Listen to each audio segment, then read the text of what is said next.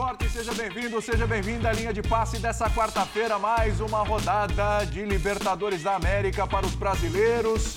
Abertura da noite com o empate do Internacional em casa, o Inter dominou, o Inter criou muitas chances, desperdiçou e aí ficou no empate com o Nacional. Os outros dois brasileiros foram muito bem. O Atlético conseguiu vencer e se recolocar na briga por vaga à próxima fase, tinha zerado até então, conseguiu uma boa vitória contra o Alianza Lima 2 a 0, dois gols do Igor Gomes e também vitória do Palmeiras fora de casa, importantíssima, contra o Barcelona de Guayaquil. 2 a 0, Rafael Veiga e Gustavo Gomes marcaram para o Alviverde. Todos esses assuntos a partir de agora, com as participações aqui do Paulo Calçade, do Jean Oddi, do Vitor Birner e também dele. O presidente está conosco, hum. Mauro Naves. E quem está conosco também é o Hulk, hein? Falou já na saída do gramado depois da vitória do Galo. Vamos ver o que, que o Hulk falou. Dá uma embolada no grupo G da Libertadores, né? É nosso principal objetivo, né? Voltar às vitórias. Já que nos dois primeiros jogos, infelizmente, não conseguimos somar pontos. Hoje foi fundamental diante da nossa torcida. É, como eu falei no último jogo pelo brasileiro, foi a primeira vitória para que a gente consiga dar a sequência agora. Temos dois jogos difíceis fora e eu tenho certeza que essas vitórias vão nos dar mais força. Foi aquele jogo da paciência, né? O adversário muito atrás, você mesmo tentou de tudo quanto é forma, a bola acabou não entrando, mas os gols saíram e a vitória veio. Tem sido. tem acontecido com frequência aqui, principalmente quando a gente joga em casa. Os adversários fecham-se muito lá atrás, onde dificulta bastante, a gente tem que criar ali. Mas graças a Deus, Hoje foi o dia do, do Igor, muito feliz por ele, merece demais, vem trabalhando muito, conseguiu fazer dois gols importantes que nos deu os três pontos. Valeu. Igor Gomes, além das inúmeras chances desperdiçadas pelo Atlético Mineiro, o Hulk mesmo ainda perdeu um pênalti. Mais um pênalti perdido pelo Hulk aí. Excelente jogador, fantástico, o Atlético fundamental. Mas na hora do pênalti, às vezes o Hulk fica devendo. Tudo bem, Paulo Calçade? Olá. A pedido do Vitor Birner, eu vou começar com você, sempre uma homenagem, né? Falou, começa Obrigado. com o Calçade, começa com o Calçade. Eu vou começar com você para destacar, não é? Para destacar essa vitória do Galo. William, no geral, foi suada que foi demorado para sair o gol, mas foi um volume de jogo absurdo do Atlético é, para cima do Alianza Boa noite a todos. Eu, eu, acho que esse é o ponto, né? O ponto, assim, para alegrar o torcedor, não sei se o torcedor fica tão alegre, mas o treinador certamente observa isso. O problema é quando você está longe da área e não consegue criar nada. Exatamente. A outra é quando você está morando dentro da área e é um problema também, não consegue fazer o gol. Até que o Igor Gomes clareou as coisas. E só para para estender um pouco o assunto, se você for ao jogo do Inter, você vai encontrar a mesma situação que mesma é coisa. de é, a, a, dificuldade do jogador concluir no momento de tensão. E se você quiser voltar para ontem, você dá são caminhos diferentes, tá? Cada um com seus problemas. Mas você, a dificuldade. Isso aconteceu com o Corinthians também. Você mora na área, mas não, não bota a bola dentro do gol. É, e isso parece que está generalizado não é isso. Algumas equipes do futebol brasileiro estão com muita dificuldade. E o Galo foi um pouco disso hoje. Parte boa é, conseguiu chegar. Aquela que precisa ser corrigida, um pouco de paz na hora de finalizar. Porque o que se perdeu de gol também foi é, um negócio muito grande. Porque assim, né, né Jean, é, para a gente analisar aqui, a ansiedade, a ansiedade, gente, o Galo estava zerado no grupo. É. O jogo hoje era fundamental. Se o Galo empata hoje, quase que é um desastre para o Atlético Mineiro.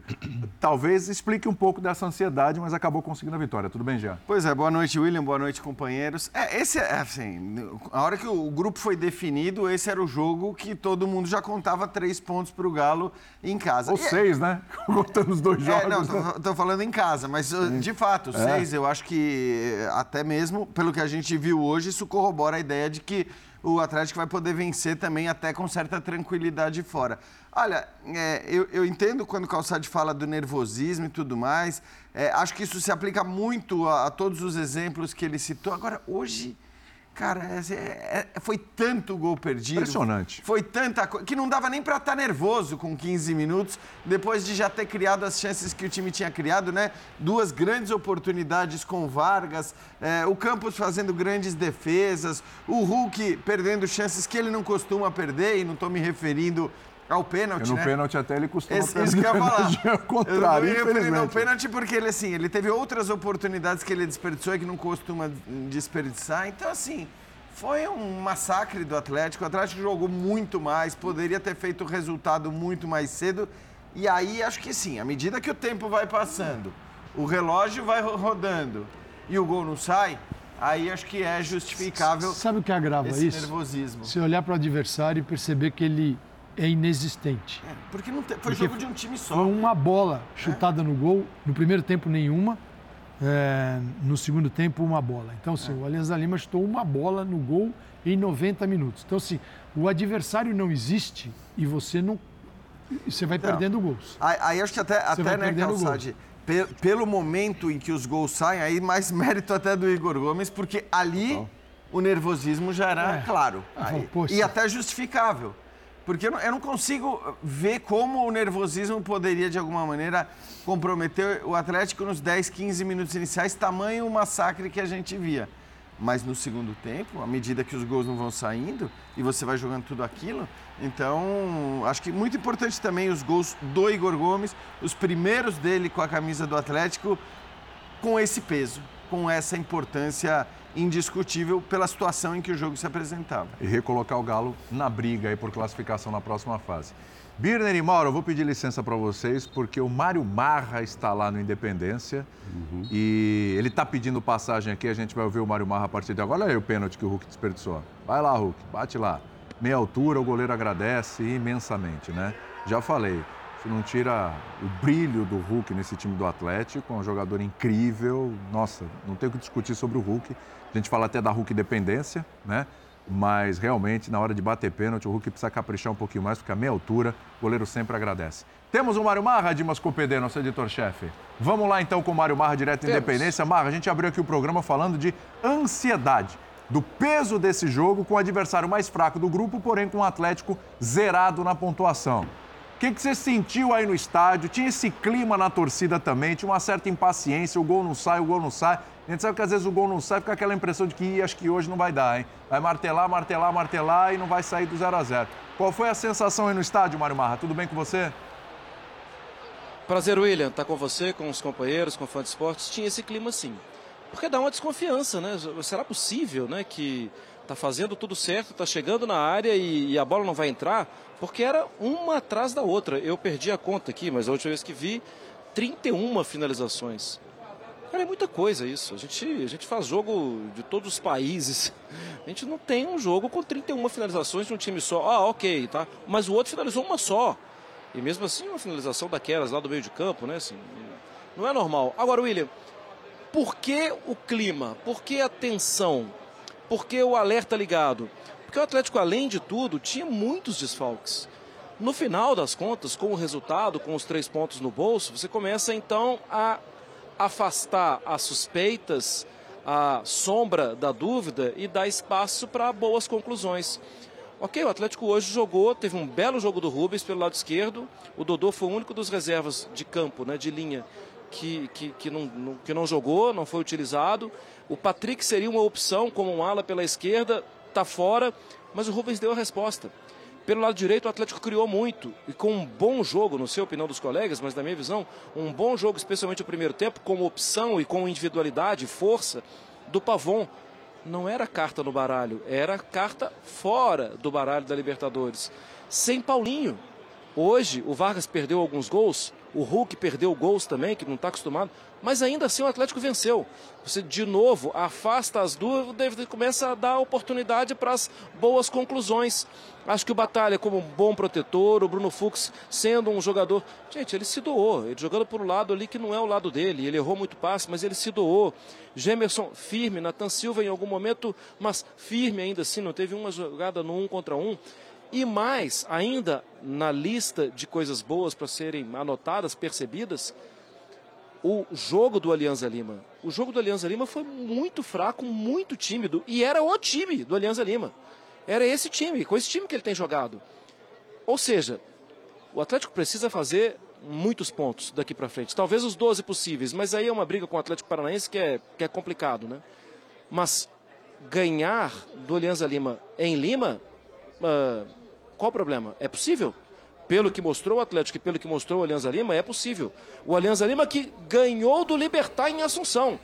Ou seja, o Atlético é, pode até colocar como é necessário, mas é também possível, tangível. Dá para imaginar o Atlético ganhando também do Libertar fora de casa. Então, tem uma saraivada de coisas que traziam inquietação. Mas tem boas conclusões hoje também para a noite de, de, fim de Libertadores, fim de noite de Libertadores, William. É, o Marra continua com a gente. O Birner, é bom ponto esse que o Marra tocou. Abre um pouquinho o leque para o Cudê, Cudê que hoje também não estava no banco.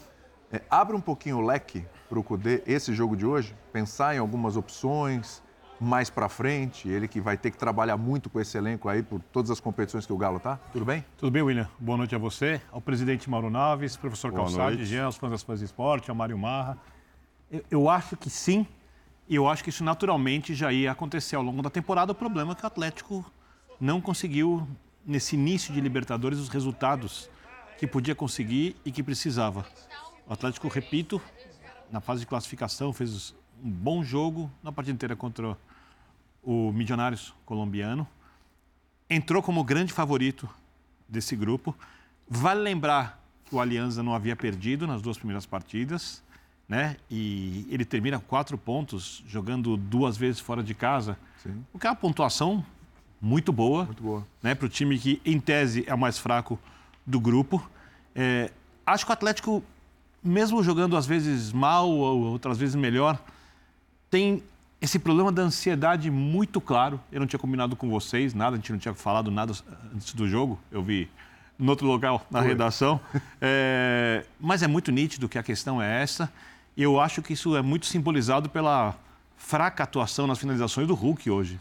Você fala da Hulk dependência, eu acho que às vezes ele mesmo compra essa ideia e quando as coisas não acontecem com ele e não acontecem com os outros, ele vai cada vez ficando mais tenso, mais ansioso a maneira como ele vai cobrar o pênalti me chamou demais a atenção. Primeira expressão, extremamente concentrado e no limite daquilo que parece que é o, o, o, o, o que eu espero do jogador tão experiente. Ele vai para a bola, ele corre, ele para, ele dá aquela titubeada e cobra mal.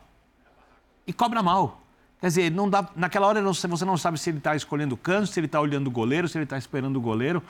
E ele é o cara que resolve os jogos. Né? Então, isso é Parecia. É, isso é Olha bom, isso. isso é ótimo, mas também é preocupante. Então. Porque quando a gente fala em. Eu não gosto de ir nessa linha sempre de Neymar dependência, Hulk dependência, Messi dependência, porque é o seguinte: quando você tem um cara muito bom no time, é melhor ter do que não ter. Óbvio. Então, o problema é quando o time acredita que aquele cidadão, aquele companheiro é o cara que vai resolver. Então, mas tem um lance hoje que é bem claro, é o Mauro Naves chamou a atenção Peraí, na não, não. Todos nós vamos resolver. Ele vai nos ajudar imensamente. O problema é quando o time, Birner, fica meio assim na. Então, eu concordo contigo. E o que eu acho Esperando hoje. Esperando o, o, colega resolver. Na Aí é esteira é do que o William perguntou, um jogo como o jogo de hoje, onde outros jogadores atuam melhor que o Hulk, jogadores que são opções, que teoricamente não são, entre aspas, titulares, que o time do Cudê não vai ter sempre o time titular. Quando entra um Igor Gomes, e dessa vez ele resolve, e da outra vez que seja o Zaratio, e da outra vez que seja o Vargas. O Paulinho, obviamente, vai resolver muitos jogos e de repente aparece um outro personagem. O elenco vai encorpando, o treinador vai ganhando opções e o time vai crescendo e jogando como pode. Porque hoje, se o Atlético tem, vou dar um exemplo, a confiança que tem o Palmeiras, é 6 a 0 o jogo. É uma goleada. A coisa é abrir, abrir, abrir, abrir, abrir. Acontecer, é ser um massacre. Nos, nas chances perdidas. E a confiança só vem com bons resultados, quando as coisas dão certo e quando as responsabilidades são distribuídas. Porque talvez, por mais que seja um jogo em que o Atlético era muito favorito contra o Alianza Lima, eu não vou dizer que a responsabilidade ficou grande para o Hulk, mas quando as coisas começaram a não acontecer, certamente ele sentiu. Ah, certamente. E tem um lance, daqui a pouco a gente vai mostrar, estava na redação, eu até, até manifestei, o Morales falou assim, mas sabe quem estava do lado? tinha opção do lado esquerdo, não sei se era o lateral, quem estava passando no Atlético, mas assim, o, o, lado esquerdo do Atlético no ataque, ele estava completamente livre, livre. Era uma avenida, né, Mauro? Sim. Uma avenida, uma avenida. E aí o jogador do Atlético, pô, me fugiu agora quem foi, mas enfim. Ele olha pro. Ele, ele nem, ele nem olha para o lado esquerdo. Daqui a pouco a gente mostra esse lance. Ele olha para o lado direito, ele vê o Hulk. Ele joga no Hulk.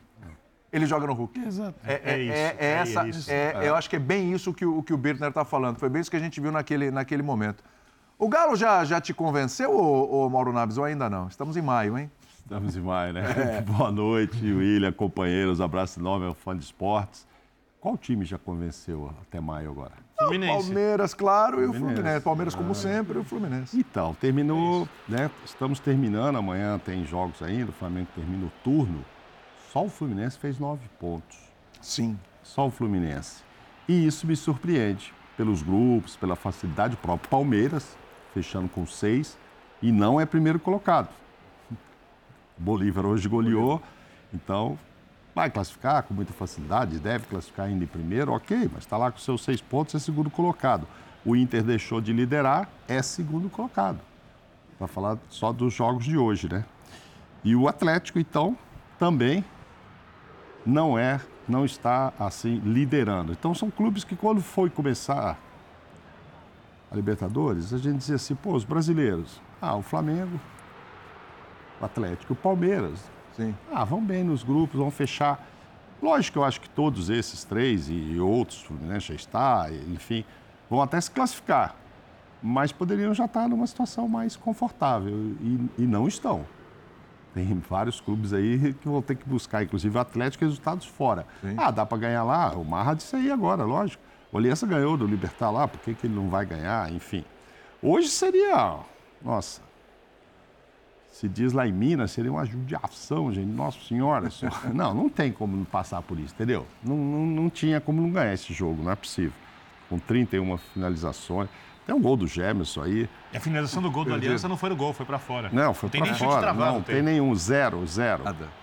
Supremacia é, do Galo. Esse pênalti aí eu não cheguei ele direito, o jogador acerta, tem três lances, eu não sei qual dos três, que é o pênalti. Depois é, é, depois é o, é o jogador que vai é antes lá. Ele já está caído, ó, não é isso aí? Já estava lá caído que ele foi atingido, né? Quando, quando o, o jogador do Aliança tenta tirar a bola e atinge o jogador do Atlético. Eu acho meio natural que o time, mesmo tendo vários craques, eu acho que tem bons jogadores aí, tem uma certa dependência. Se pegar a seleção, a gente cansou de discutir, seleção brasileira, pô, tanta gente boa tal, se arrastou anos aí com dependência do Neymar. Aí o cara procura o Neymar, mais do que deveria. Sim, Esse sim. é o problema. Eu acho que procura e é o lance que a gente viu lá. Você falou, nossa, todo mundo aberto do lado esquerdo. Aí o cara toca na direita. É que você chamou a atenção e falou, sabe quem ah, era? Quem era o é, Hulk. Ele entrega para o Hulk para ver se o Hulk decide e tal. A gente tem esse lance aí, Ó, né, Dimas? Vamos, vamos tentar colocar o lance para mostrar? O Jean quer falar aqui também. Depois eu vou passar para o Mário Mar, a gente coloca Até porque várias vezes é ele mesmo que decide, né? Sim, hoje, é. sei lá. Mas hoje foi o Igor Gomes, né? Depois de 19 partidas, fez os seus dois primeiros gols pelo Atlético. Exatamente. Então, assim, porque normalmente seria o Hulk mesmo, até com a chance é, do pênalti para abrir. É. Agora, acho que ele está em caminho lá fora, acho que tem potencial para isso. Olha o lance, ó. Olha lá. Olha lá. Aí ele vai tocar aqui, ó. Olha lá. Aí este jogador passou para o Hulk. Ah, não. Para o Hulk, exatamente. É, o, o meio. Acho que foi o próprio Igor Gomes. É, né? foi o Igor Gomes. Isso. Você viu ali? Ó, ó, olha é. só, olha só. Igor, olha só, olha só o lado esquerdo. Aí ele nem vê. Dodô descendo de lado. Exatamente, levantou o braço, braço já ali. E deu para o Hulk. E deu para o Hulk. É, é, isso. E olha os nervos do Hulk, porque errou um chute. Um chute isso simples. É, é a síndrome da Hulk de Perol. Alguns jogadores vão olhar o Hulk e falar, resolve aí. Jean, você queria falar, diga aí. Não, eu acho que assim, depois do, do resultado de hoje, do jogo de hoje, tem duas constatações aí. Uma é a que o Marra trouxe e que no fim era meio óbvia, deveria ser óbvia desde sempre, que é a qualidade do elenco do Atlético.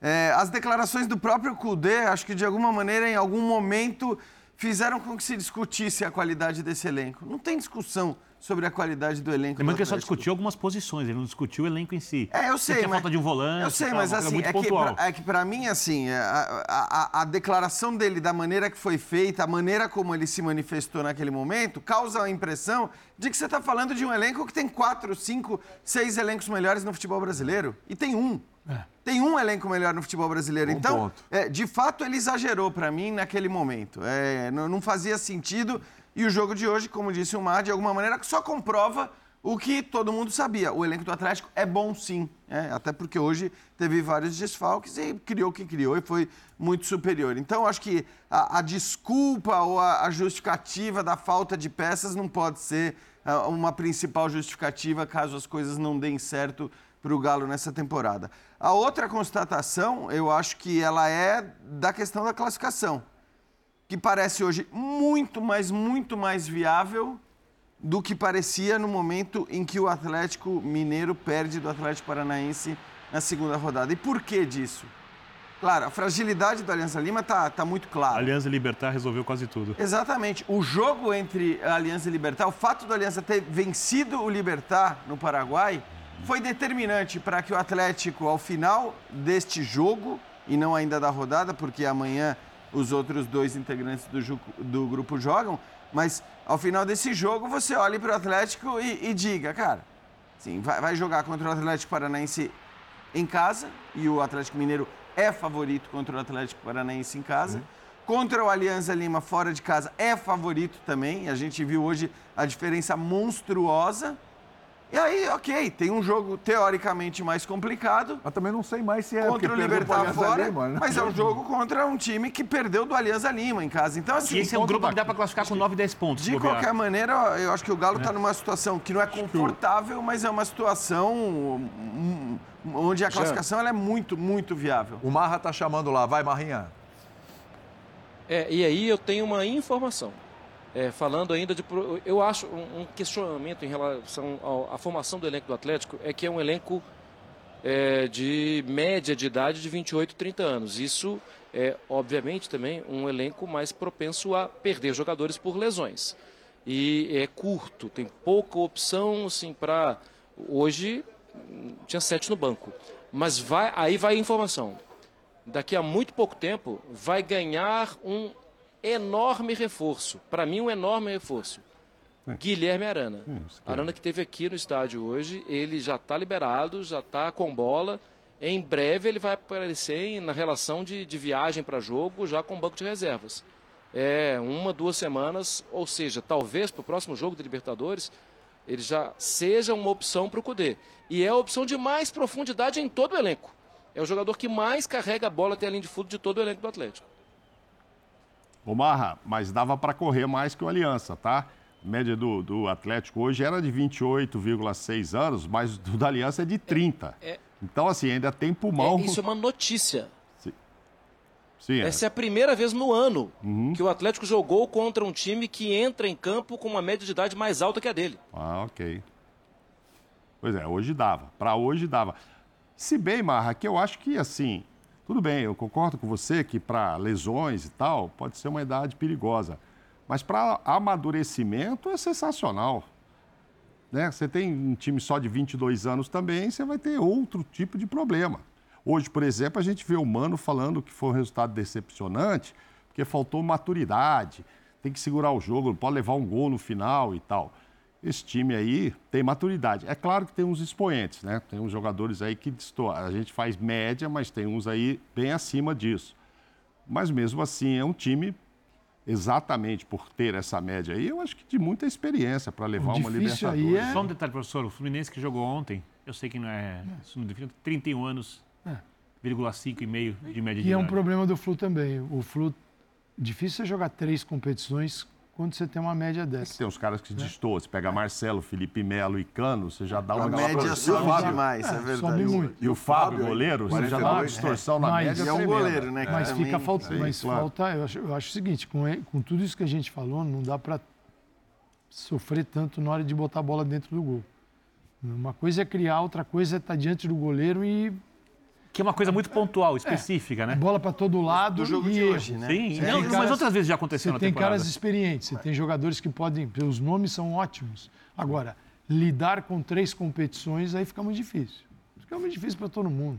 Todo pois mundo. É. Quem está jogando nove partidas neste mês de maio, isso já aconteceu em abril.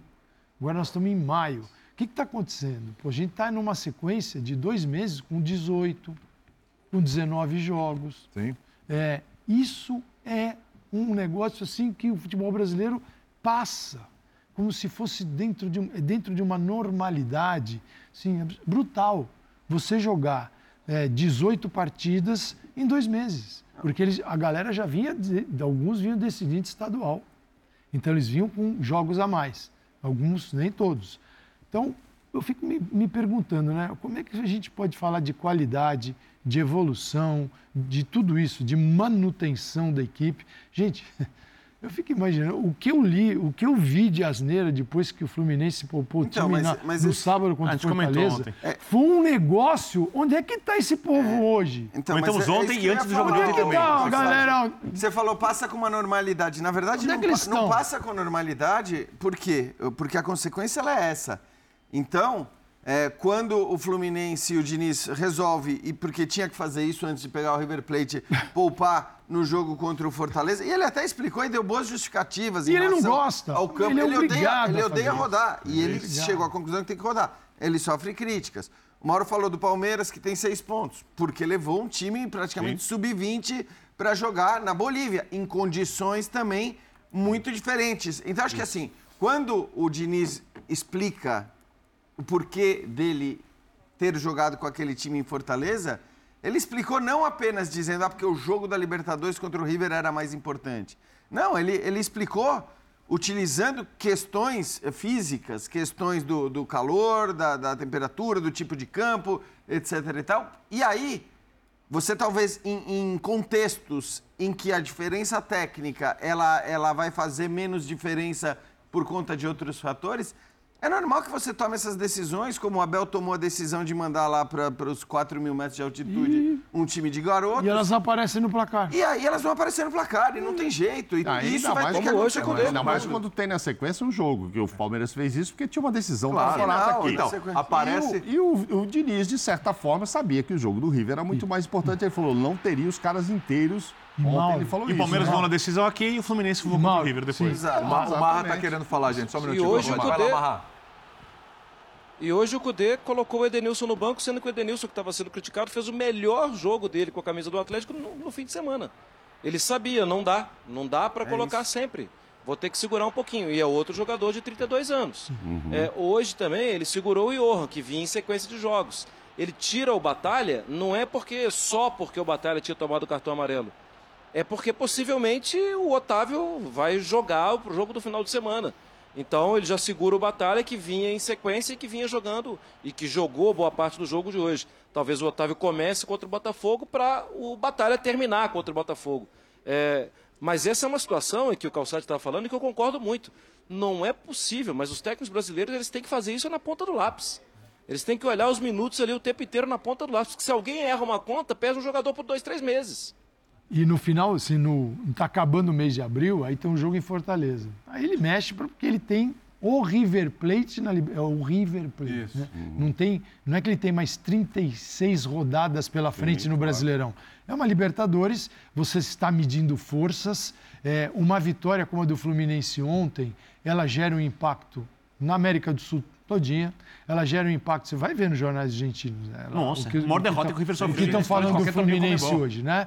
É, e eles falam coisas até que eles não, não vivem no dia a dia. Não, o, o Brasil, do ponto de vista... tinha eco- tomado seis gols em 14 jogos, Do ponto de 15 jogos vista econômico, né? O Brasil, uma potência. 14, se não me engano. né? Eles falam, pô, o Marcelo jogava no Real Madrid, é verdade, mas é, eles ignoram o seguinte, que existe um trabalho na montagem. O Fluminense, ele é muito menos uma força econômica na contratação de jogadores e muito mais uma força na construção de uma verdadeira equipe. É isso, É isso, é isso. Mas tem o Marcelo, tem o Ganso, tem vários caras. Caras que o, o Diniz recuperou.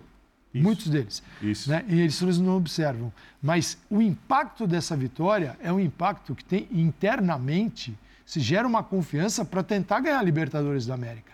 Agora, o no dia 29, você joga no sábado e está olhando só para trás. Ah, Diniz não deveria poupar, aí vem o River Plate. Só que o treinador tem a obrigação de olhar para frente. E aí ele enxerga uma sequência que ele não está poupando só para o jogo de de quarta-feira, o jogo de terça-feira. Ele está poupando, é, pensando nos próximos jogos que vão durar o mês todo e não vai poder Reclamaram treinar. que ele, que ele recuperar. colocado menos jogadores contra o Paysandu, ignorando a de- que, é- que ele pensou em um jogo por semana. Exatamente. No período entre os jogos. Não dá para ser tão amador quero fazer assim pro Marra também profissional. Então vamos mandar as duas. Você manda a sua, eu mando a minha. Vamos as duas juntas. Não, não, é porque. Barra- o Barra acompanha muito de perto o futebol mineiro, brasileiro e, e mundial, e deve se lembrar do Turco Mohamed, dizendo depois do, do Atlético ano passado perder um caminhão de gols, ele falou: agora eu acho que eu vou treinar só dentro da área pequena, porque é só empurrar a bola e eles estão errando. e a bola não entrava mesmo e o Atlético não conseguia os resultados. Aí veio, aí ele caiu. Aí veio, veio o Cuca.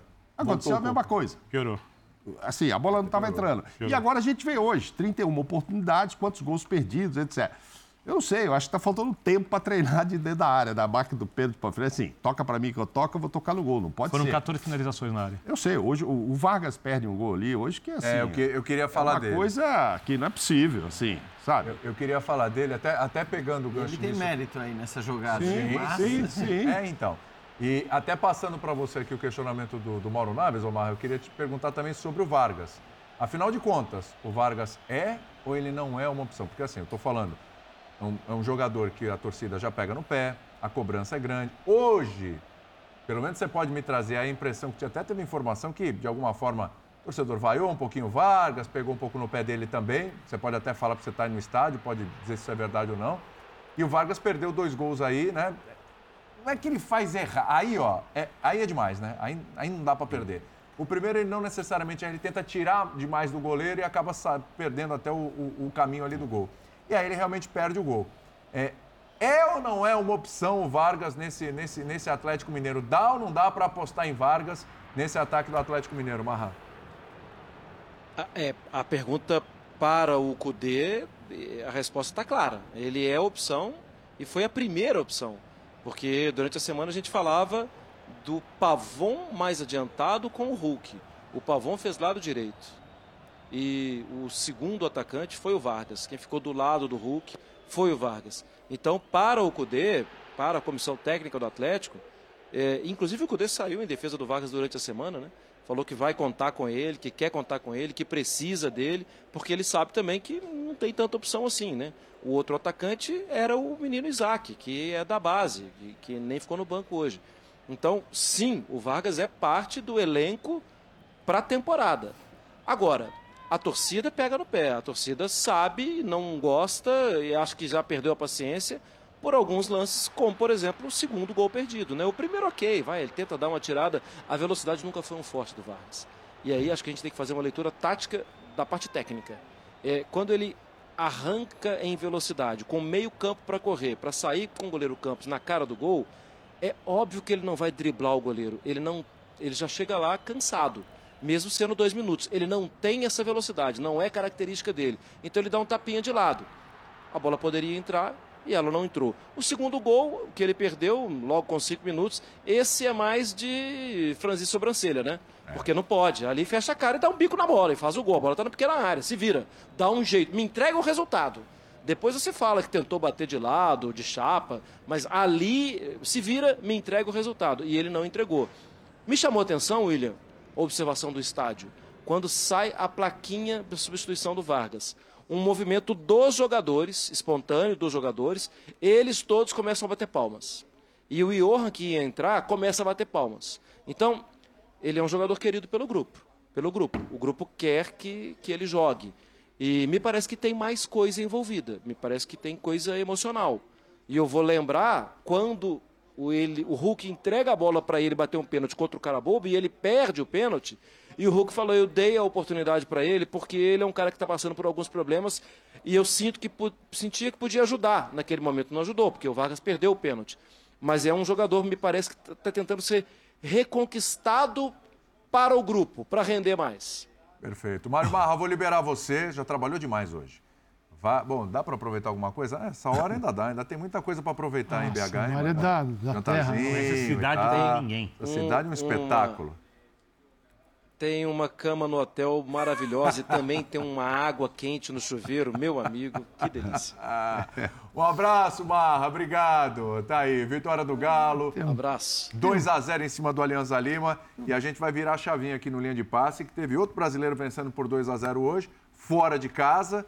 Jogo contra o Barcelona, 2 a 0 para o Palmeiras. E o Abel falou, e o Rafael Veiga, né? Rafael Veiga também falou. Vamos lá. Experiência, acho que hoje fomos uma equipa com, com experiência, saber que era preciso sermos fiéis à nossa forma de jogar para conseguir aqui os três pontos. Sabíamos que era um jogo, não era decisivo, mas era importante para nós. E acho que fizemos um jogo consistente, um jogo sólido, uh, de uma equipa que sabia o que queria desde o primeiro até o último, até o último segundo. Por favor, Garces de Rádio Gaivota. Eh, buenas noches, eh, profe. Eh, felicidades. Ah, acá. Profe, buenas noches. Profe, eh, felicitaciones por la victoria. Y le quería recalcar primero cuál fue la clave o si le sorprendió de que Barcelona al inicio le ejerciera esa presión que por ahí lo mantuvo en los primeros 20 minutos. Y otro como dato, eh, cuál ha sido esa fortaleza ante los equipos ecuatorianos, porque desde su llegada ha ganado a Delfín, a Independiente del Valle, Emelec y ahora Barcelona y no ha perdido en ninguno de esos duelos. Olha, eu, eu não ganho jogos, eles é que ganham os jogos. Uh, é minha, tenho sorte de ter grandes jogadores na minha equipa isso ajuda, ajuda muito. Eu sabia que ao virmos jogar aqui, eu disse isto aos jogadores, temos que passar os primeiros 20 minutos uh, e sabíamos que se passássemos os primeiros 20 minutos que o jogo ia, ia, ia vir para nós, porque sabíamos que aqui em casa o Barcelona é uma equipa intensa, forte, com o seu público. Tínhamos analisado o jogo anterior um, e nesse aspecto os nossos jogadores estiveram muito bem, interpretaram bem os momentos do jogo. Um, é verdade que nós podíamos ter chegado no final da primeira parte mais do que uma, um golo. Nós tivemos a do Mike, tivemos duas do Rony, tivemos uma do lado de cabeça, tivemos o penalti do Veiga que a, que a converteu. E depois na segunda parte, um terreno muito, muito pesado, nós temos que defender um bocadinho. O nosso Everton fez o que tinha que fazer, que é o que se lhe pede, é quando tem que defender, defender as bolas e, e um, um jogo, como disse, sólido, consistente e, e três pontos que era importante hoje. Por favor, Tadeu Tinoco, WQ. Profesor, ¿cómo está? Buenas noches. ¿La intención suya fue esperar al rival y contragolpear o fue de a poco lo que usted fue viendo en el desarrollar del partido? As duas. Uh, quando o Barcelona tivesse bola, nós esperámos no bloco médio, porque sabíamos que, o calor que estava, com a grama, com o relevado pesado, que não íamos, se viéssemos aqui a pressionar o jogo inteiro, nos ia desgastar muito. E os meus jogadores interpretaram muito bem esses dois momentos. Quando tínhamos bola, procuramos uh, chegar ao golo do nosso adversário, como foi, por exemplo, o lance da jogada do Mike. Um, e o outro lance, a outra forma que nós tínhamos de atacar também, uh, foi em transição, como foi, por exemplo, o golo do Veiga, em que saímos bem em transição Uh, encontramos o Veiga entre linhas, o Veiga depois assistiu o Rony, que depois deu o, o penalti. Um, e depois bola parada, também somos fortes na bola parada e, e conseguimos fazer logo no, no, segundo, no segundo tempo um gol no início que nos deu outra tranquilidade. Mas as duas, nós não atacamos só de uma maneira, atacamos de várias. Mário Ceballos, Atalaya. Profe, ¿cómo está? Por acá, felicitaciones por la victoria. Profe, esta victoria del Palmeiras, eh, ¿cree que ya se siente clasificado a la siguiente ronda de la Copa Libertadores, sabiendo la forma de jugar de ustedes, de tener un juego muy agresivo y si se ve en la final con el Maracanã? Muchas gracias. Sim, eu não, eu não sei o que é que vai acontecer, mas a nossa intenção é classificar-nos para a próxima fase. É como disse ao teu colega, era importante hoje aqui somar três pontos. Não era decisivo, mas era importante para conseguirmos chegar ao Bolivar, que nós antes de começar o jogo vimos o resultado e, e um resultado volumoso um, e portanto nos deixa também com possibilidades de, de nos qualificarmos, que é isso que nós, que nós queremos, mas é jogo a jogo. Por favor, Ivan Matute, área S.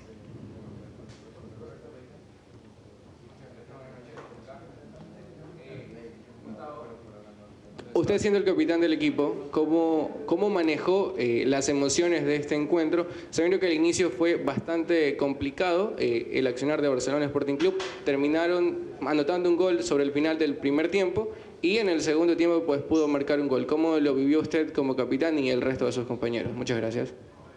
Eh, para mí esa pregunta? No, no, para el jugador.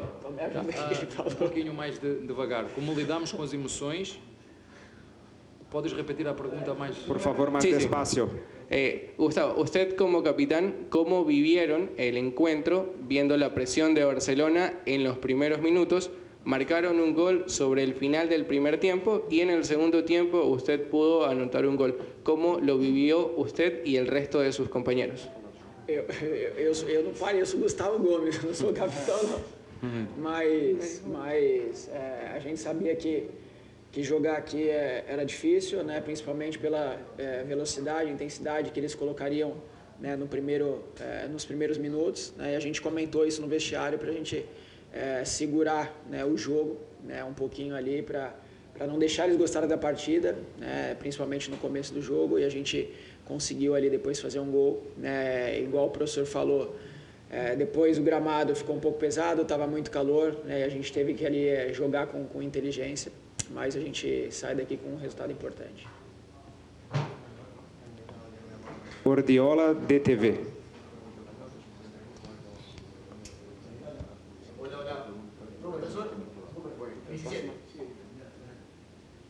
Profesor, buenas noches. Felicidades por su juego. América sabe lo que juega Palmeiras. Usted identificó los espacios que podía dejar Barcelona para jugar de contragolpe. En el 1-0 se nota que recibieron en el medio campo y hubo vía libre. Gracias.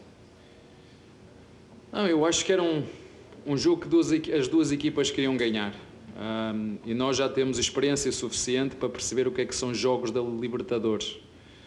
Um, e é bom que os jogadores também já entenderam isso. Era fundamental sermos competitivos aqui e perceber esses momentos do jogo. Mas nós não atacamos só de transição. Uh, como te disse, é muito difícil vir aqui jogar uh, em casa do Barcelona com os seus torcedores, com o gramado que eles estão habituados e nós não. Um gramado pesado, isso notou-se na segunda parte. Uh, nós sempre que tivemos bola procuramos impor o nosso jogo com essa pressão do Barcelona inicial. Eu disse isto aos jogadores: temos que passar aqueles primeiros 20 minutos e depois o jogo vai tombar para nós. Foi isso que aconteceu. Ou seja, na primeira parte o Palmeiras teve mais domínio e controle de jogo, na minha opinião, e criou mais oportunidades, não só de transição. Na segunda parte, o Barcelona sim carregou, sofreu logo 2-0 no início, uh, arriscou mais, arriscou mais e nós tivemos que defender, fomos inteligentes, como disseste, e na segunda parte utilizamos mais uma das armas que temos, que é o contra-ataque, sim. Tiago Ferri, Gé. Globo. É, boa noite, pessoal. É, eu queria que vocês falassem, por favor, é, da emoção da partida de hoje, né, pelo que aconteceu. Vocês perderam o Dr. Gustavo Malhoca. Queria que vocês falassem da, da, importância do resultado e como é que foram as emoções também até, até conseguirem chegar nessa partida. Obrigado.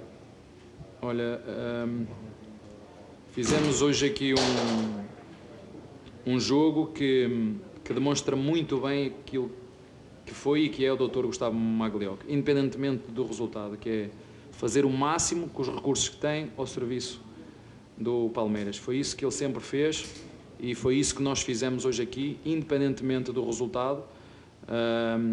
É uma pessoa que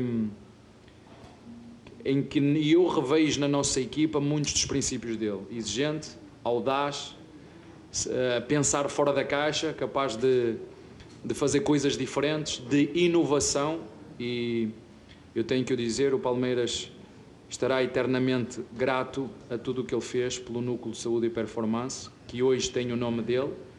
E hum, obrigado, portanto, e tenho a certeza absoluta que a família tem um orgulho muito grande nele, quer como profissional, quer como filho, quer como pai.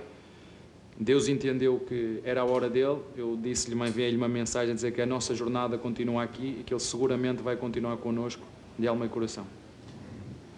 É, e em relação né, ao doutor, eu tenho um respeito, um carinho muito grande, porque quando eu cheguei no Palmeiras em 2017, é, foi ele ali que, que me ajudou a fazer meu primeiro exame médico no clube, foi ele que, que me, me recebeu. É, recebi muitos conselhos dele durante é, essa, essa chegada minha no Palmeiras, né? Um cara que sempre torceu comigo, para mim. Fiz questão de visitar ele na casa dele também, né? Porque eu acho que é, é o mínimo que, que eu podia fazer, né? Pelo, pelo respeito, o carinho né? que eu tenho por ele. E, e na hora do gol ali, não podia deixar de homenageá-lo, né? A gente jogou com, com essa faixa aqui por conta dele e ali na hora do gol fiz questão de, de homenageá-lo de novo pelo, pelo carinho, admiração e gratidão que eu tenho por ele. E queria agradecer também a Comembol porque autorizou o minuto de silêncio antes do jogo. Agradecer esse, esse gesto bonito e essa, essa atenção que teve para com, para com o Palmeiras. Muito obrigado, boa noite a todos.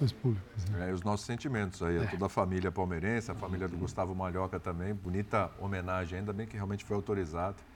É, e a gente fica aqui com os nossos sentimentos aqui de toda a família Linha de Passe. Vamos lá para o jogo. E é, olha, é chover no molhado, né? Falar do Palmeiras algumas coisas, mas assim, como as coisas funcionam bem encaixadinhas para o Palmeiras. Você citou lá o jogo contra o, o, o, primeiro jogo contra o Bolívar. O Palmeiras sabia exatamente o que estava fazendo. O Palmeiras foi lá, colocou um time alternativo, perdeu o jogo, mas foi lá, conquistou o Campeonato Paulista. Precisava, né? Era o Campeonato Paulista, mas tinha que ganhar do Água Santa, tinha que dar resposta. O, o Abel ainda falou sobre vergonha, né?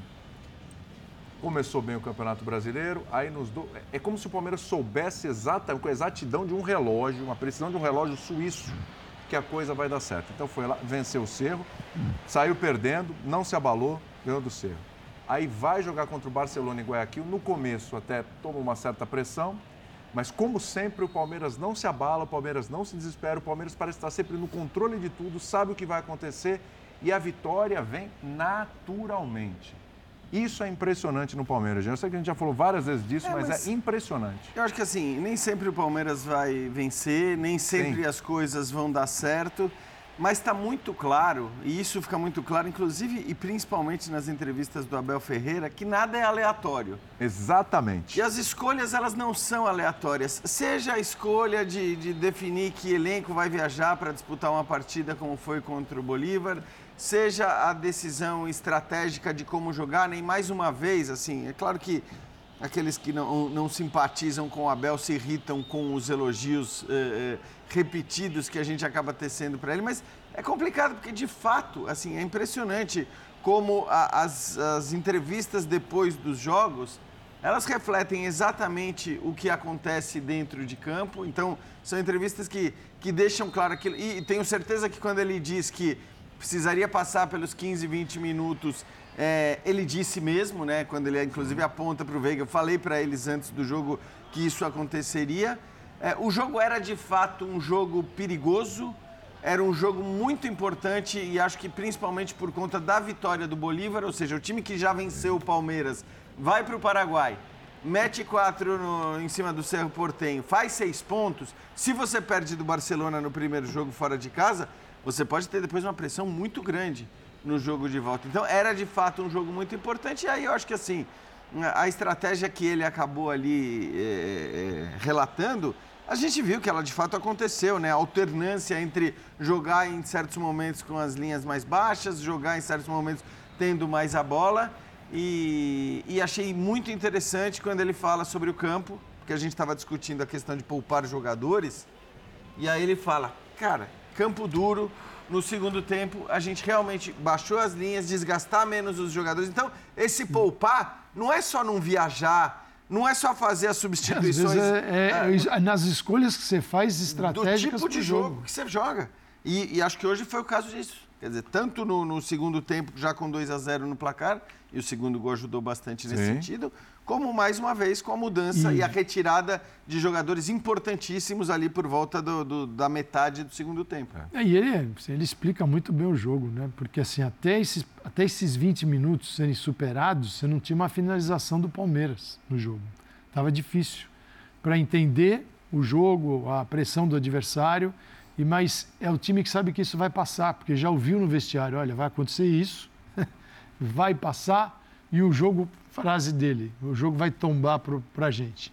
Né? E foi exatamente o que aconteceu, porque aí vem aquilo que você já conhece no Palmeiras: as bolas paradas, vê o segundo gol de escanteio, Gustavo Gomes faz a vida toda, né? continua fazendo, ninguém consegue. ninguém para, é, né? impressionante é, isso. É um pênalti que.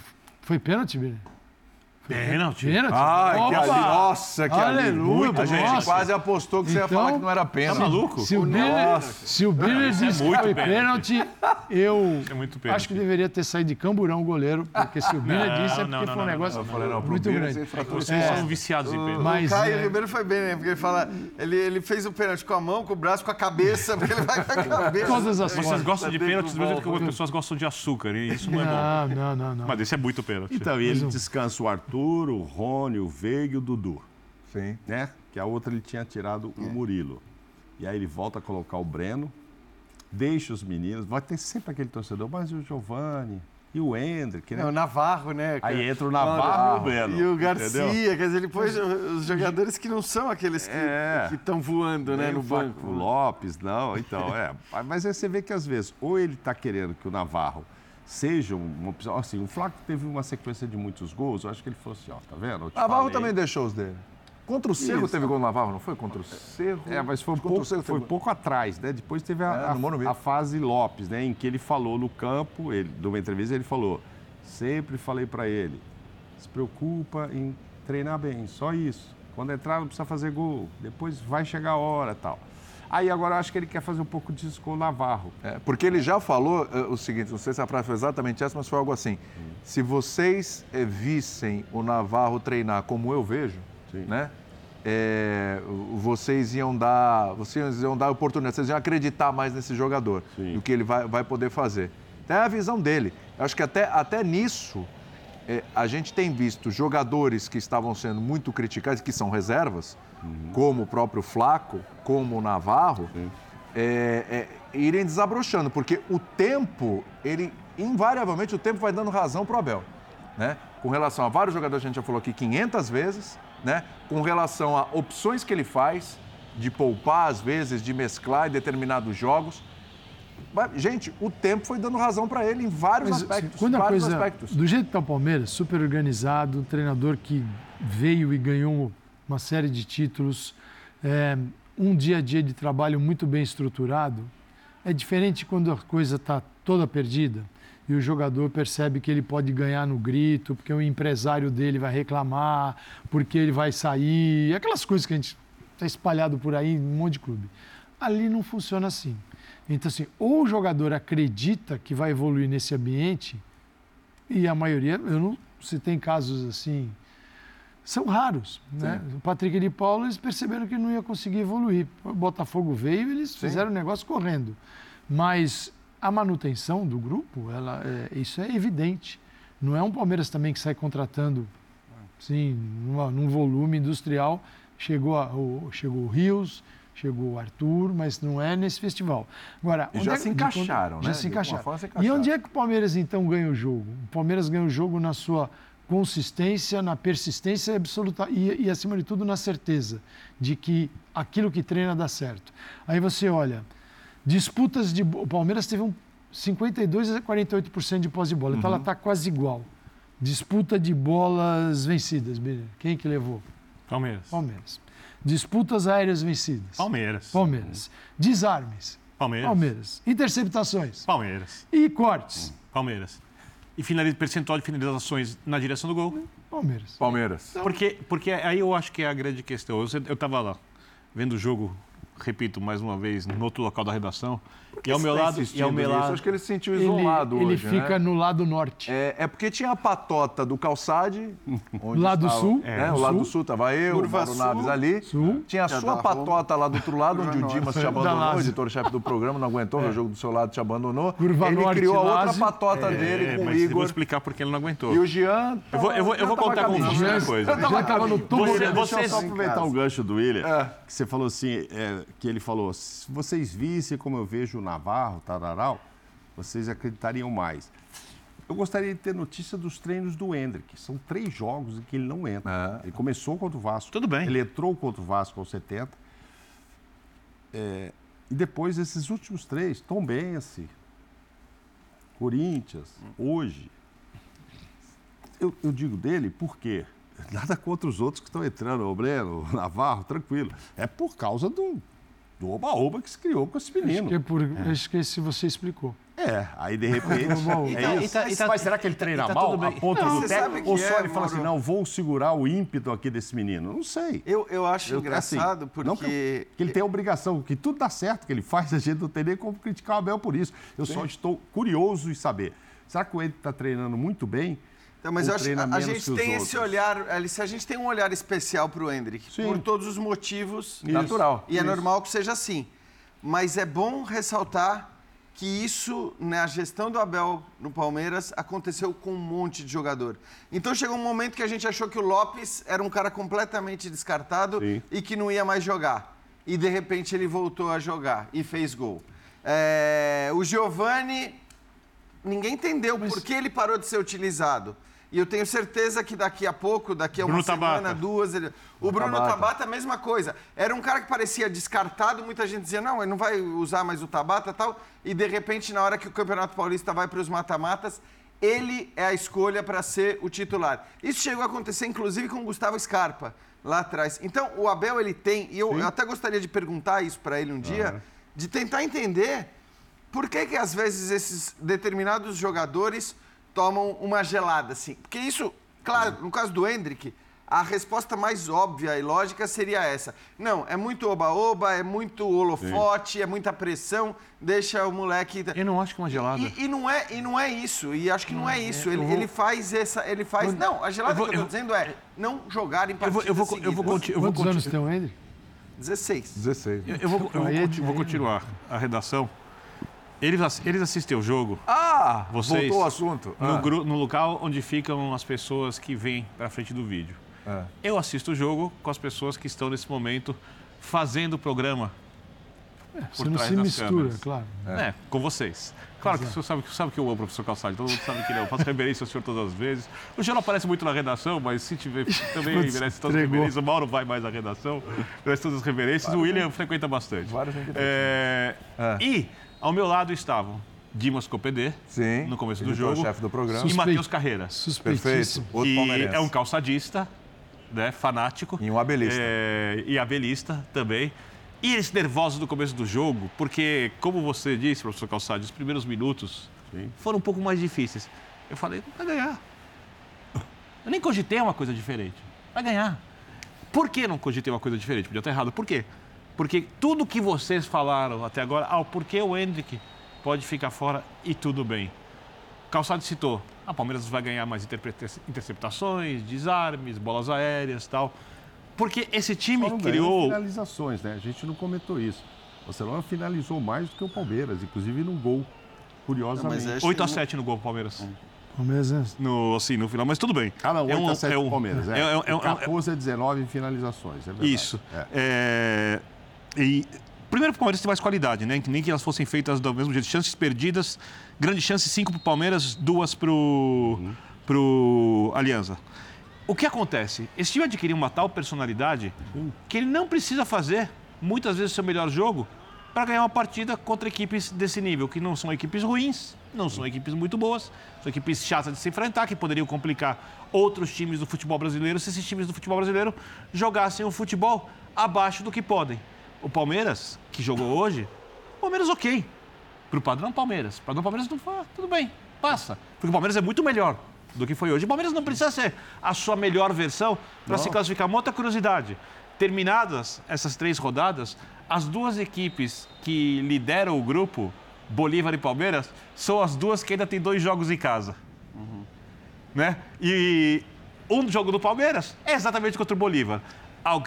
Pode até acontecer, né? O Bolívar hoje foi extremamente eficaz. Você quer dizer que o Palmeiras vai terminar em primeiro É do grupo? isso. Sai pra pegar o- É isso. sai pra pegar é o isso que eu tô falando. Vai terminar em primeiro lugar do grupo. E todo mundo já sabe. E Pois é, todo né? mundo já sabe. Eu fico vendo às vezes pessoas que torcem contra. O Palmeiras judia, né? O jogo passado contra Palmeiras o Cerro. judia de quem torce contra, o mas é. Você, sabe, você imagina que vai Isso é virar em algum momento. Isso é uma verdade. Quando joga Olha ali, muito mal, ainda empata. É Se isso, jogar mal mas demais, é exatamente- empata. Agora, eu até tive a expectativa de que ele terminasse com 18 pontos. Que fosse o primeiro. Mas a fez uma opção ali, entendeu? uma opção natural por Pela causa da final do decisão do estadual. Paulista. E vou na final do estadual. A gente, a gente até colocou ali, né? O Palmeiras tem muita margem de crescimento. Eu acho que o Palmeiras eh, ele pode refinar isso que a gente enxerga, mas não, não vai mudar o- isso que a gente vê na tela. Ele pode melhorar, melhorar assim aquilo que ele já faz bem, fazer muito melhor. Mas esse é o estilo do Palmeiras. O Palmeiras não vai mudar a forma de jogar porque chegou o Arthur. O Palmeiras não vai mudar a forma de jogar porque chegou o Rio. Mas a ideia é que vários jogadores individualmente melhorem, com isso o Mas time melhore isso. também. Mas o que o Palmeiras pode transformar é apenas ele Palmeiras. Só que a gente sempre esquece, quando analisa um time, ah não, o Palmeiras agora é, não está bom nisso, não está bom naquilo, é, já foi melhor num determinada coisa. A gente tem que pensar o seguinte, cara, ele não joga sozinho, ele tem adversários. E os adversários também se, se modificam. Só que a única possibilidade do Palmeiras é lidar com ele mesmo. Não é os, ele não lida com os adversários. Ele só quando os enfrenta. Mas ele não melhora e nem piora. Ele só, o Gustavo Gomes só pode melhorar e piorar o futebol dele e em conjunto com o time. Então é preciso entender que os outros também fazem parte desse sistema e vão melhorar ou vão oferecer menos ou maior resistência ao Palmeiras. Sempre fica aquela coisa, aquela régua, sim. Ah, o Palmeiras agora está um milímetro menor do que era. Isso vale para qualquer time. né? ele, agora ele voltou, agora ele recuou, agora ele avançou. O Palmeiras é isso há quanto tempo? Quanto tempo? Desde que chegou o Abel. É, e, e pequenas e, variações, né, pequeno, Exatamente. Eu acho que elas são normais. E para o futebol brasileiro são minúsculas. É, porque são claro, adaptações né? necessárias. É, porque inclusive mudaram peças. Agora, até para juntar duas, duas chamadas que a gente colocou aí. Palmeiras faz gestão de elenco, Abel faz gestão de elenco, Palmeiras ganha opções versus a outra chamada que era Palmeiras repete escalação do jogo contra o Corinthians. Do jogo contra o Corinthians. Para mim está muito claro e havia uma dúvida até a chegada do Arthur sobre qual era o time titular do Palmeiras. Essa, essa dúvida ela não foi sanada. O Gabriel Menino rapidamente pegou o lugar que era o do Danilo, ou o Zé Rafael pegou e o, e o Gabriel Menino pegou do Zé Sim. Rafael, mas enfim, foi ele quem entrou na vaga do Danilo. E a outra vaga, ela teve aberta o tempo todo, na maior parte do tempo com o Hendrick entrando por ali, mas depois entrou o Giovani, que estava entrando muito bem nos jogos. Depois o Flaco começou a fazer os seus gols e se cogitou que ele seria o centroavante, mas naquele momento o Rony estava fora. Hoje, acho que está muito claro que essa escalação que a gente viu hoje e que a gente viu contra o Corinthians é a escalação titular do Abel. Porque o Abel tem sim escalações Sim, titulares. Tem. Não teve no primeiro ano de trabalho dele, mas a partir mas ele estava encontrando final, ali. Exatamente. Ele buscando. A partir da final de Montevideo contra o Flamengo, o time titular dele era muito claro. E aí ele perdeu duas peças. É, hoje, o time dele titular é com o Arthur, porque também a gente vê o que o Arthur se dedica. Encaixou bem, hein? A marcação, ao tique. O Arthur é a cara do Abel nesse. Sim. Aliás, é. o Abel ele não faz elogios muito rasgados a jogadores que acabaram de chegar e com o Arthur tem sido diferente. Ele Acho... pode talvez fazer uma mudança do Marcos Rocha na volta na lateral, isso. a única. Ah, isso, claro. Mike claro, Marcos claro, Rocha. É porque Agora, o Marcos Rocha está machucado. Era... É, é, mas eu sempre achei que ia jogar Arthur, Rony. É que não deu tempo, né? Um machucou, o Rafael machucou Perfeito. e tal. Exato. A dúvida hoje é se tivesse o, o Scarpa.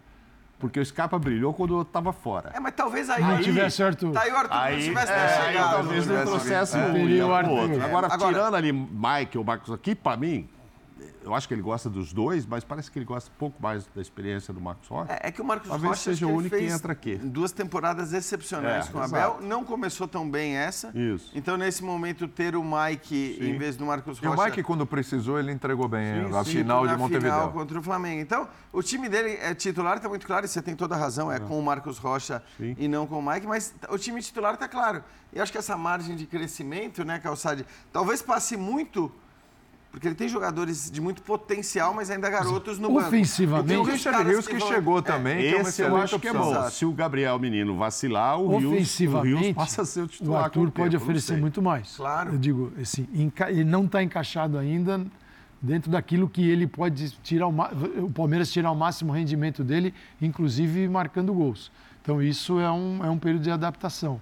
Então, mas, mas é banco. Mas é bom. O, o, o, não, o Arthur não. O Arthur não. O Arthur não. Mas, mas, Gio, mas Giovanni. Giovanni, o, sim, o Giovanni tem uma explicação, eu não sei se eu viajei, mas eu, se eu, a gente ouve tanta coisa. Ele não, tinha, não, ele não foi, ele não passou um período é, se fisicamente se adaptando a um jogo mais pegado e exigente no profissional, isso talvez justifique um pouco essa saída de cena. Mas Ainda mais no jogo do Palmeiras. Você pode ter Giovanni, Flaco Lopes e Hendrick. Exato. É, só que precisa desenvolver. E foi o que o Abel falou no, lá atrás.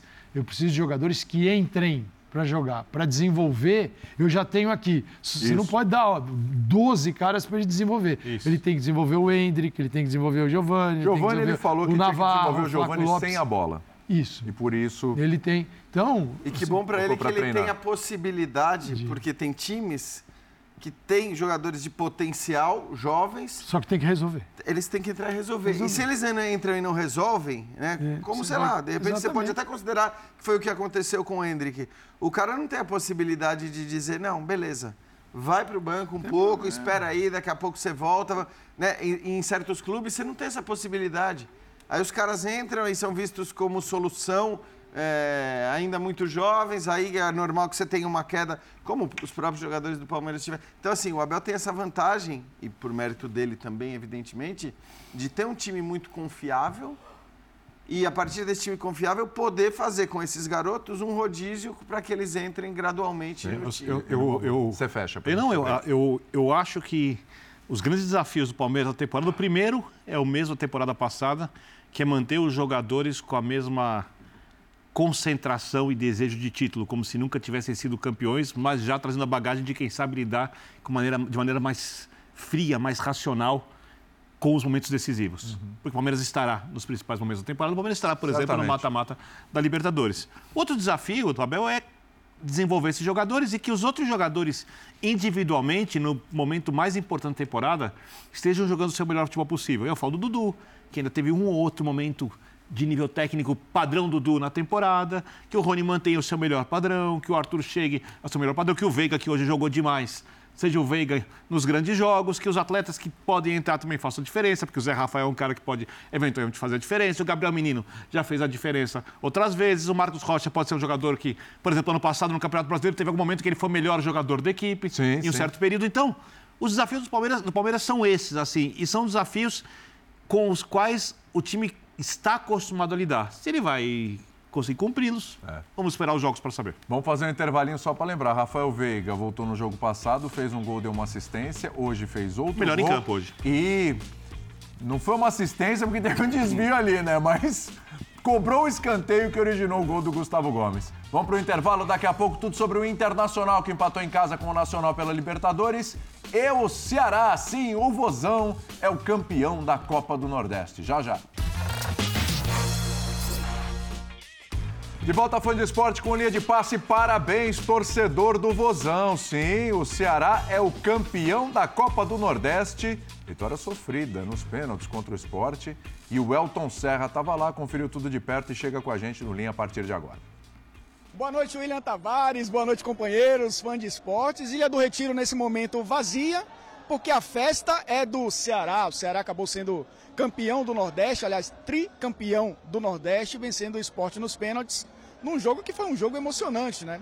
Um jogo de 180 minutos, os 90 primeiros começaram lá, duas semanas, o Ceará venceu por 2 a 1 só que aqui na Ilha do Retiro foi uma pressão total da equipe do esporte, que conseguiu abrir o placar ainda no primeiro tempo com o Luciano Juba.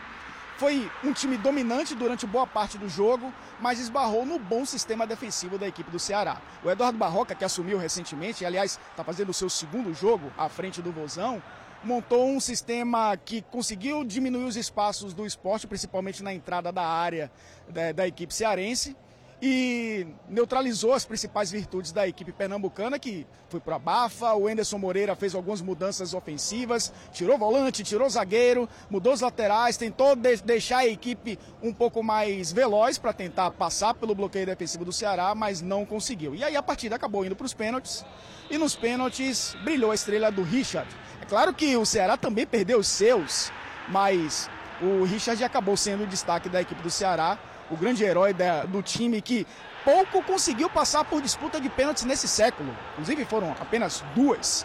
E agora a terceira dá o tricampeonato para a equipe do Ceará, que se iguala ao esporte, inclusive, em número de títulos da Copa do Nordeste.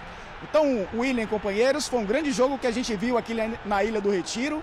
Duas equipes que vão disputar a Série B, aliás, estão disputando a Série B do Campeonato Brasileiro e certamente são favoritas ao acesso, mas que fizeram um espetáculo da maior competição regional do país, a melhor competição do primeiro semestre no Brasil, com duas camisas, duas camisas gigantes que fizeram um grande jogo, deu Ceará.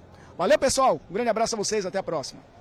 Grande, Elton. Um abraço para você, para Marcela Rafael, que estava por aí também. Grande cobertura de toda a Copa do Nordeste. Você acompanha com a gente na ESPN e no Star Plus. Torcedor do São Paulo de olho nesse jogo aí, né? Porque é o esporte na Copa do Brasil. O esporte está é. jogando melhor que o São Paulo, mas isso não é assunto para o programa. Isso não é assunto para o programa, mas logo será. Porque esse confronto é logo ali e a gente vai falar sobre isso. de férias. Né? Ah, não brinca. Graças manda a vídeo. Férias? Manda um vídeo. Manda vídeo. É, não vou nem manda ver, vídeo. a Esse programa não tem vídeo, você pode mandar vídeo pro F90. As férias nunca Quero dar vieram, uma em- semana. as férias nunca vieram em melhor momento do que esse. Nossa, perfeito. para mim. Bom, vamos ouvir o Mano Menezes. O Internacional jogou em casa contra o Nacional. Como sempre, criou, teve oportunidades. O resultado foi muito cruel. E aí desperdiçou muito cruel É muito de cruel. novo. E o Internacional sai com um empate amargo, amargo, amargo, merecia a vitória, hein? Vamos ouvir o Mano. Eles tentaram do jeito que eles iam tentar. Né? Bateram duas, três laterais na nossa área, bola que nós sabíamos que eles iam fazer. Jogaram com mais gente lá na frente para tentar uma bola parada e uma delas, numa segunda bola que tiramos. Acho que demoramos um pouquinho para sair. Saiu uma parte da equipe, a outra parte ficou com três jogadores para cinco jogadores do Nacional. né?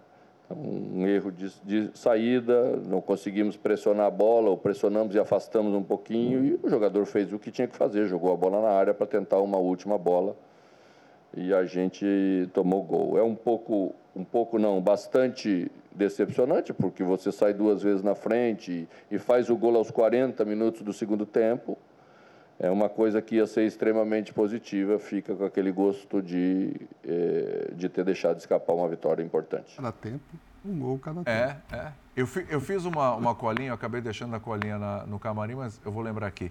O Internacional, nos três jogos da fase de grupos, ele teve 58 finalizações. 58. 40% no alvo. E fez dois gols hoje, um gol no primeiro jogo, fez quatro gols. Hoje finalizou 21 vezes. É isso aí. É, podia ter resol- 40% no alvo e só fez quatro gols 11 nos no três gol jogos. Podia ter resolvido no primeiro tempo. Os alvo. adversários, os adversários finalizaram 21 vezes, deu para lembrar. Sete no alvo e fizeram três gols. Três gols. Hoje, Ou seja, Hoje os- foram duas e fizeram. o que o Nacional mas, mas, mas isso, alvo, uma em cada o Inter, o Inter tem muitas finalizações É. para fazer quatro gols e os adversários com muito menos finalizações fizeram três gols no Inter. É impressionante. É um Mas- parto para o Inter fazer um gol. Mas e o Atlético? A gente não comentou, não foi a mesma coisa? Foi a mesma coisa. 31 para fazer dois. Exatamente. Aqui também um monte para fazer dois. Exatamente. ter tomado. Fez até dois. É, entendeu? Exatamente. É problema de O Inter não teve- E o Calçade citou isso no começo do programa. É, o citado Inter faz parte desse, dessa história assim, perversa, né? Hoje, no futebol brasileiro, está instalado em muitas equipes. E o Inter não tinha dificuldade de entrar na área. A gente está vendo em, em- em algumas jogadas até muito bonitas, como essa. Então, o Inter teve uma produção, um volume dentro da área do Nacional, eh, com um re- resultado incompatível e com uma série de gols, né? A gente está vendo aqui, são bolas desperdiçadas, com finalizações ruins. E o Nacional aí, a equipe que não fica muito. assim, é um jogo simples, simplório até, como o Mano destacou isso agora na coletiva. Mas O jogo nacional pode com esse elenco, né? é, é o que o Nacional pode, foi o suficiente, isso que dói. Achei, achei interessante a entrevista do Mano, porque não é que ele depreciou o time adversário É. por jogar dessa maneira. Ele simplesmente constatou falando, a gente sabia que, É isso. que eles iam jogar desse jeito, é o que eles podem fazer, o que eles iam fazer, foi o que eles fizeram e acharam os dois gols. De fato, assim, eu acho que tudo bem, a gente pega as estatísticas de maneira geral e vê que o Inter poderia ter feito muito mais gol na Libertadores. Como Poderia estar você com nove falou. pontos Internacional de Mas, assim. mas, mas para mim o jogo de hoje ele é o mais marcante nesse, nesse aspecto. Sim. O, o resultado de hoje, até na comparação né, com, com o outro jogo, é, para mim é o, é o mais cruel. Você olhar para esse, pra esse Concordo. empate hoje é o mais cruel. Não, não necessariamente, né? O Independente Medellín está goleando o Metropolitanos, que é o, o adversário mais fraco da chave. O Internacional joga fora contra o Metropolitanos e tem tudo para vencer mesmo jogando fora de casa. A questão é que o jogo contra o Independente Medellín, e é um jogo que vai acontecer em casa, ele talvez se torne um jogo decisivo pensando na classificação. E esse empate para a primeira colocação complica bastante, porque vai possivelmente obrigar o Inter a vencer o Nacional no Uruguai. Então eu acho, assim, a impressão que eu tenho pelo que a gente já viu o Inter jogar, pela força dos adversários, é que esses dois pontos perdidos hoje e um ponto entregue para o Nacional, eles podem ser muito mais significativos na, na briga pela liderança, né? na disputa pela primeira colocação da chave, que, como a gente falou ontem, é algo importante nessa Libertadores, porque, pelo menos na teoria, te faz ter um adversário menos complicado nas oitavas de final se você ficar em primeiro. É, eu gosto do jogo que o Inter tem produzido com a bola. Que o Inter criou o suficiente para vencer, principalmente no primeiro tempo. Segundo tempo, o Inter, dá uma olhada. Como o Inter marca mal. Isso, para mim, tem sido muito comum é, em partes dos jogos, não nos jogos inteiros, nos jogos que eu vi no Internacional. É, o time oscila demais no sistema de marcação, que é exatamente uma das coisas que o Mano Menezes sempre soube construir melhor, que era a capacidade do seu time não dar espaços ao adversário. Você vê ambos os gols do Nacional são gols em que há muito mais espaço do que o time do Mano costuma dar. O time do Mano, por exemplo, não, não corre risco geralmente em lateral adversário muitas vezes, ele mesmo falou sobre isso. Negócio, ó, erro aí em saída, né? E aí a gente já se viu em uns três, quatro erros defensivos e termina com um empate muito cruel para o time que jogou muito melhor, que é muito melhor que o Nacional, mesmo o Nacional sendo líder. Olha, outro gol perdido. Exatamente. Quer dizer, não, não é que o Nacional é, não teve chances. O Nacional errou as finalizações e teve chances. E com, e com muitos, falhas individuais aí também. Mas por muitos erros do Inter. Sim. Então, não, o Inter, o erros técnicos, né? Eu, Isso, eu, eu porque o Inter constrói. Do que, do, não, mas do que táticos, eu concordo, acho. Concordo, concordo. E às vezes erros de, erros de desatenção, não só isso, erros técnicos. Isso, isso, isso. Porque o Inter constrói com a bola de maneira bem trabalhada e perde pontos ou toma gols porque deu um pouquinho mais de espaço aqui, porque alguém cometeu um erro aí em saída de bola. Ó, ó, cruzamento é com certo espaço, né? Erro de marcação do zagueiro, então, a movimentação não, perfeita. Goleiro e o gol, no meio do caminho. Né? Def... Não é um contra-ataque, a defesa está posicionada tal. Eu então, gosto muito desse ataque. É o que precisa ser resolvido, né? Aí você me responde o seguinte que a gente discutiu sobre a dependência do Hulk. O Alan Patrick vinha sendo o melhor jogador. O dia que ele não joga bem, também a coisa não funciona. Eu acho Eu ele muito gosto bom. do Maurício. Ótimo. Ele, e ele vinha decidindo também com gols. É, fazendo um paralelo com a história do Hulk. Sim. Sim. Tem outros caras bons ao lado dele, Maurício, Wanderson, o, o Alemão, Pedro Henrique, que foi artilheiro. O Luiz Adriano o, tem que começar o alemão, a o, Adriano, o alemão e o Luiz Adriano. Esse pessoal da frente é meio que uma no cravo, uma na ferradura, né? É. O, Inter, o Inter convive com essa oscilação. Por exemplo, Sim. hoje o alemão fez uma excelente partida. Então. Baita primeiro Mas tempo o do alemão. Patrick não fez uma mas o, alemão, mas o alemão contra o Flamengo, por exemplo, É. foi horrível, horrível. Aí o Maurício entrou e fez dois gols. Né? Aí Entendeu? depois já não joga tão bem. É o Luiz Adriano com aquela interrogação. Já não né? é mais titular O Wanderson absoluto. é muito bom jogador ser. também. O Wanderson é muito bom, foi até substituído hoje pelo Uhum. Pedro Henrique. Mas o cara que vinha atrás ali, que quase a gente até discutia lá no UFC se era um atacante. Ah, ele é um cara que vem por trás dos atacantes. Pô, mas toda hora tá ali, é meio atacante, meia atacante. É o Alan Patrick, que quando ele vai bem, parece que o time flui de, jeito, de, de maneira diferente. Inclusive ele decidindo com gols. E isso não aconteceu hoje. Eu acho que o Inter sente quando ele não está tão inspirado. É, é uma questão. Vamos lá, então. Tem de novo a tal da ansiedade? Porque eu estou falando dos jogos da Libertadores. E se a gente pegar, por exemplo, jogo contra o Caxias, a eliminação do. A palavra não é essa. Qual é a palavra para o Internacional? Ansiedade serve para o Inter. É. Eu acho que o time não se sente seguro. A torcida não se sente segura. É a, impre- a, impressão que, a impressão que passa é que isso eu vejo muito por causa dos torcedores. Porque a impressão que passa é, É. que o Inter, ele, ele, ele tá no controle do jogo. Em algum momento, Essa, é, é- isso está no ar. Né? Isso tá Hoje no ar- contra o Nacional na arqui- parecia que ó, o, o Inter foi 1 a Isso está no 0 ar na arquibancada e está dentro do campo. Eu acho que é exatamente essa questão. É falta, é, o time não se sente confiante. Ele não estou dizendo que ele acha que vai tomar o gol, mas é, falta algo. A, a certeza que eu falei que o Palmeiras tem que vai conseguir o resultado, o Inter parece que é exatamente o contrário. Isso é uma coisa que vai virar quando os resultados vierem em seguida tal. E os resultados vão vir quando o time jogar bem. É, e, e- for mais consistente em todas as coisas. E está a caminho disso. Está caminhando para isso. Eu acho que você fala sobre ansiedade. A ansiedade, para mim, tem muito a ver com o Atlético, com criar, não fazer o gol. O Inter, parece que o time não se sente seguro.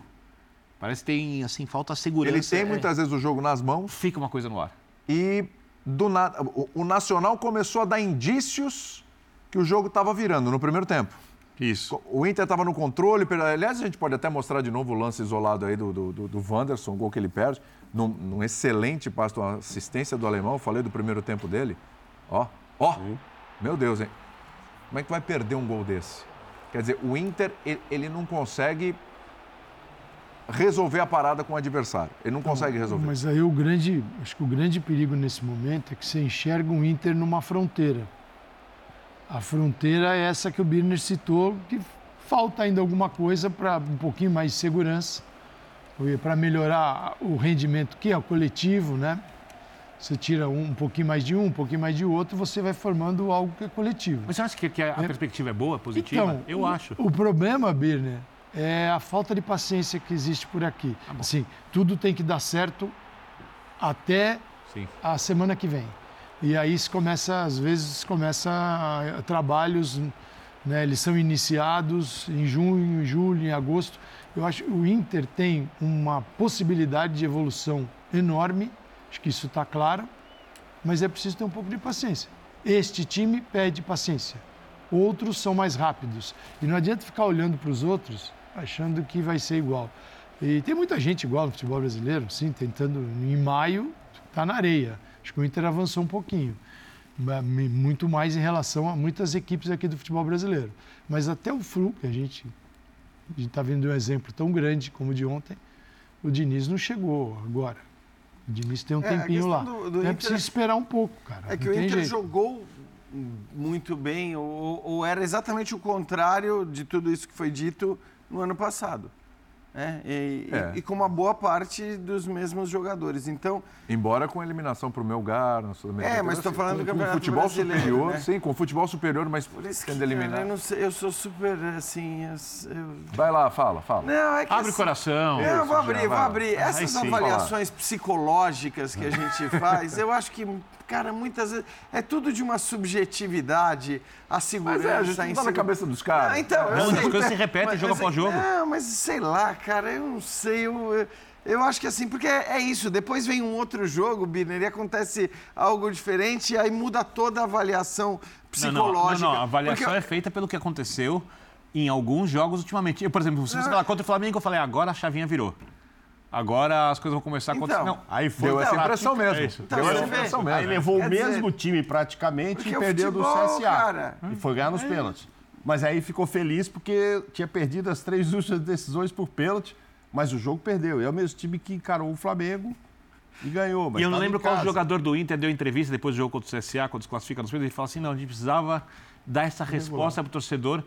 O jogador demonstrou isso que falta. Então, mas aqui tem, eu acho que assim, a gente querendo, a gente acha demonstrações. Eu acho que isso está presente no futebol brasileiro o tempo todo. Eu, a, a, cinco para uma, cinco para uma, eu posso dizer. Eu não, às vezes eu não acredito muito no que a gente faz. Entendeu? Você não está muito seguro também não, disso, não né? Não muito seguro também. É, se eu não tivesse opinião e não visse nada, eu não falaria também. Eu, eu sei, eu não, tô, não é uma questão... Não, tá aí, você sabe comigo, não tem problema essas eu coisas. Sei, pode discordar em paz, eu tô, falando, eu tô falando de mim também, eu tô falando de mim também. Vamos fazer um intervalinho depois Todos dessa sessão de terapia aqui na madrugada. Né? E a gente volta daqui. É quem bom vai lembrar... Quem o humano, quem é? Pois é, pois Professor é. Calçade. Professor Calçade. É bom lembrar que o Internacional está na próxima fase da Copa do Brasil, pegou o América. Tá uma possibilidade tá boa de classificação na Libertadores, está bem no Brasileiro. Pelo menos em termos de resultados ali, as coisas estão se encaixando. A gente volta Você acha que o professor Calçade está muitos anos à frente? Muitos anos à frente.